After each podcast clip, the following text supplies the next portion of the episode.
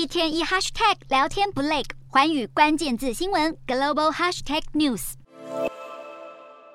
一只在枫叶丛中的黑狗看起来无辜可爱，但就是这么一张照片，可能又让 Sony 不小心入华了。Sony 二零二二年十月十二日为了宣传新产品而贴出的这张黑狗照，但是由于画面背景和中国解放军烈士邱少云牺牲时的状况雷同，再加上发布照片当天刚好又是邱少云逝世七十周年纪念日，遭到共青团举报，这也让 Sony 的官方微博账号被禁言。根据中国官方的宣传，邱少云是在抗美援朝的韩战时牺牲的，当时他的部队遭到燃烧弹攻击，但他为了避免位置暴露，即使火势蔓延到身上，邱少云还是忍痛直到牺牲。不过，这样的故事过去就引起不少质疑。其实这也不是 Sony 第一次冒犯到中国当局。Sony 在二零二三年的新年贺卡当中提到的“有您更精彩”，就因为被认为是在影射国家主席习近平，贴文遭到移除。更早之前，在二零二一年的七月七日，Sony 因为发表新相机的时间点刚好跟卢沟桥事件的日期重叠，惨遭罚款四百多万台币。古代的时候，中国有文字狱，而现代要在中国做生意，企业也必须要处处小心。